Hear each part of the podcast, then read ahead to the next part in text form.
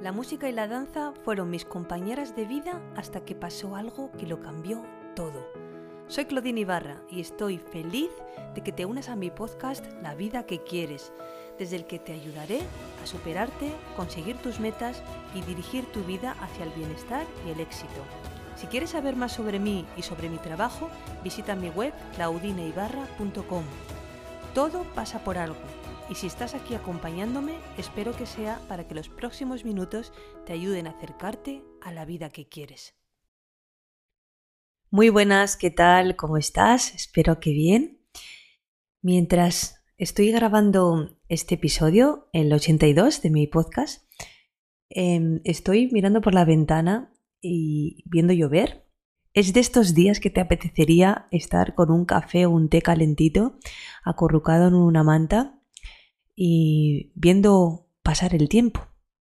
Pues justo del tiempo es de lo que quiero hablarte hoy, porque efectivamente podría ser una opción hoy, en este día, como te digo, lluvioso, el ver pasar el tiempo sin más, pero solamente tendría valor si eso fuera algo importante o algo que en tu vida tuviera un sentido.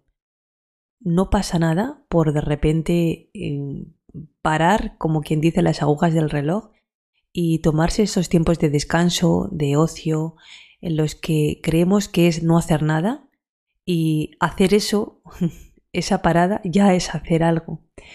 Eh, hablamos de productividad como si eso significara que hay que hacer, hacer, hacer y, y, no parar en todo el día y acostarse agotados para coger fuerzas por la noche durmiendo y al día siguiente volver otra vez a la lucha de hacer, hacer, hacer y no creo que esto tenga mucho sentido, simplemente la sociedad y los tiempos que vivimos nos han arrastrado a ello y creo que hay que poner en valor lo que es realmente importante para ti, lo que verdaderamente aporta valor a tu vida.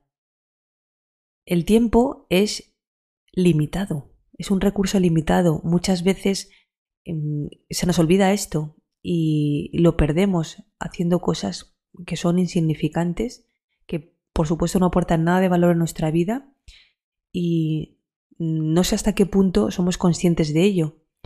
Y hay cosas que, oportunidades que pasan y no vuelven, no vuelven porque cuando habría que hacerlas es en ese tiempo y en ese momento que hemos dejado pasar. Así que como hoy estoy así tan reflexiva y, el tiempo también, el tiempo meteorológico invita a ello, pues em, te traigo un cuento a modo de metáfora en el que estoy segura que te vas a sentir identificado, identificada, porque a todos nos pasa en algún momento de nuestra vida que tenemos esa poca conciencia o percepción del tiempo y lo malgastamos y muchas veces eh, hacemos ese clic escuchando ese cuento, esa metáfora o esa, o esa reflexión que nos ayuda y nos invita a tomar acción y a cambiar eso que, que no nos gusta, que nos está haciendo mal y que hasta el momento no habíamos sido muy conscientes. Así que allá va. Eh, ponte si tienes la oportunidad ese café o ese té calentito Siéntate tranquilamente, cierra los ojos si es que te gusta y puedes apreciar más la historia y allá va. Es la historia de unos padres muy ocupados que trabajaban muy duramente, durante muchas horas al día, los siete días de la semana. Y esto lo hacían para darle a su única hija la mejor educación, los mejores juguetes, la mejor casa, las mejores actividades extraescolares, la mejor ropa. En fin, que como todos los padres del mundo, deseaban para su pequeña lo mejor, y cualquier esfuerzo por conseguirlo les parecía poco. Tanto era así, que para que a la niña no le faltara de nada, casi ni podían verla, y no tenían más remedio que dejarla al cuidado de expertas niñeras, que se ocupaban de llevarla al colegio, darle comida sana y equilibrada, acostarla puntualmente a su hora, enseñarle idiomas y tenerla ocupada en todo momento para que no se aburriera. Ellos dos, padre y madre, llegaban todos los días a casa casi al mismo tiempo, cuando ya era de noche. Agotados tras una dura jornada laboral llena de reuniones, llamadas telefónicas, páginas y páginas de complicadas estadísticas, eran tan competentes en lo que hacían que no era extraño que cada uno de ellos cobrara 100 euros a la hora por sus servicios profesionales. Una cantidad que mencionaban a menudo en sus conversaciones, que siempre giraban en torno a lo mismo, sus obligaciones laborales y sus sueldos. Solo vivían por y para trabajar, y para ganar más y más dinero, el cual les permitía ofrecer a su hija lo mejor, y gastar en ellos lo que se les antojaba. Aunque esto último solo lo hacían durante 10 días al año, cuando se marchaban de vacaciones, si es que se pueden llamar vacaciones a lo que ellos hacían, porque durante esos días seguían trabajando. Decían que eran imprescindibles y que sus respectivas obligaciones les impedían un descanso completo y más prolongado. Ambos anteponían sus empleos a todo lo demás, por lo que era difícil tener vida familiar. Jamás comían juntos y muy raramente se sentaban a disfrutar de una agradable cena en familia. Mucho menos contaban cuentos o reían. No tenían tiempo para eso.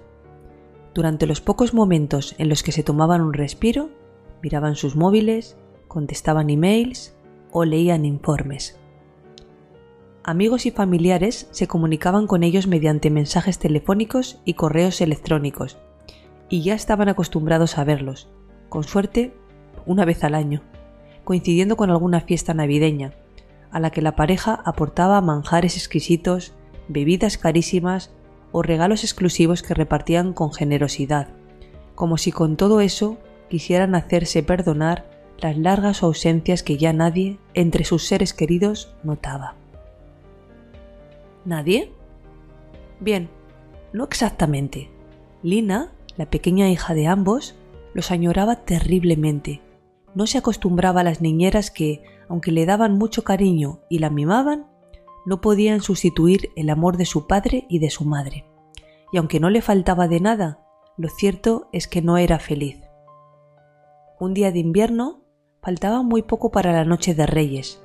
Los padres de Lina llegaron a casa cuando ya era de noche, como era habitual. Como si de una obligación diaria más se tratara, entraron juntos a dar un beso y a desear buenas noches a su pequeña hija, que casi ya estaba dormida. Buenas noches, Lina. ¿Todo bien? ¿Has cenado? Mamá, papá, quiero... Ahora que ya se acerca el Día de Reyes, quiero un regalo especial.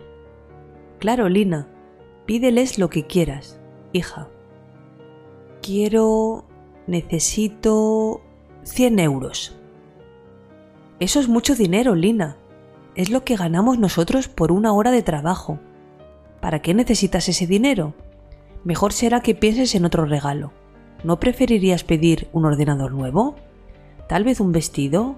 ¿Zapatos? ¿Juguetes? No, solo quiero 100 euros, nada más. Pues olvídate, los reyes no traen dinero. El dinero cuesta mucho de ganar y no hay que tomarlo a broma. De verdad que me hace mucha falta, dijo Lina intentando aguantar las lágrimas de desilusión que pugnaban por salir. No y no. Tienes siete años y no necesitas dinero.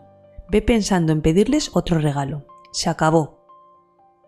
Padre y madre abandonaron la habitación y se fueron a dormir. O lo intentaron. Ambos sentían remordimientos por lo ocurrido. ¿Para qué necesitaría su hija aquel dinero? ¿Y si de verdad era importante para ella?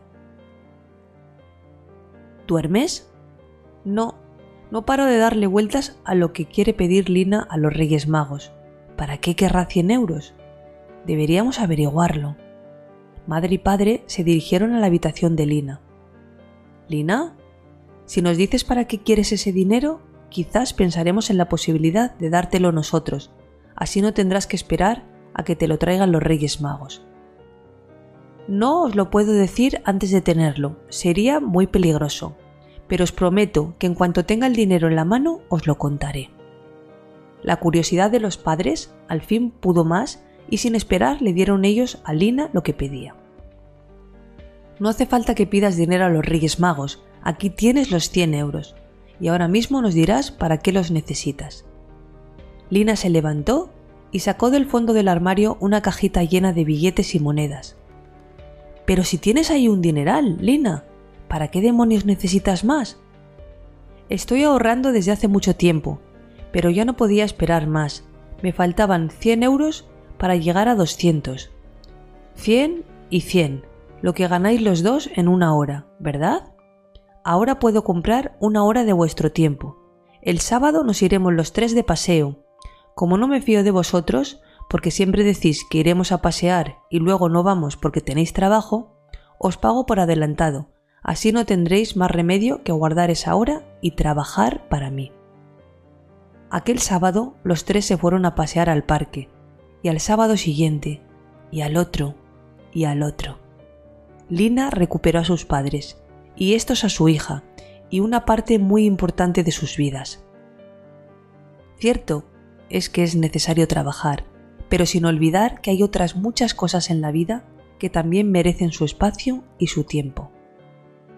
Si esta historia te resulta familiar, no olvides que el final puede ser como el de este cuento u otro muy distinto. En tus manos está escribirlo. Muchas gracias por haber escuchado este podcast. Si te ha gustado, me ayudarías mucho dejándome un comentario, una reseña o compartiéndolo con personas que creas que les puede servir.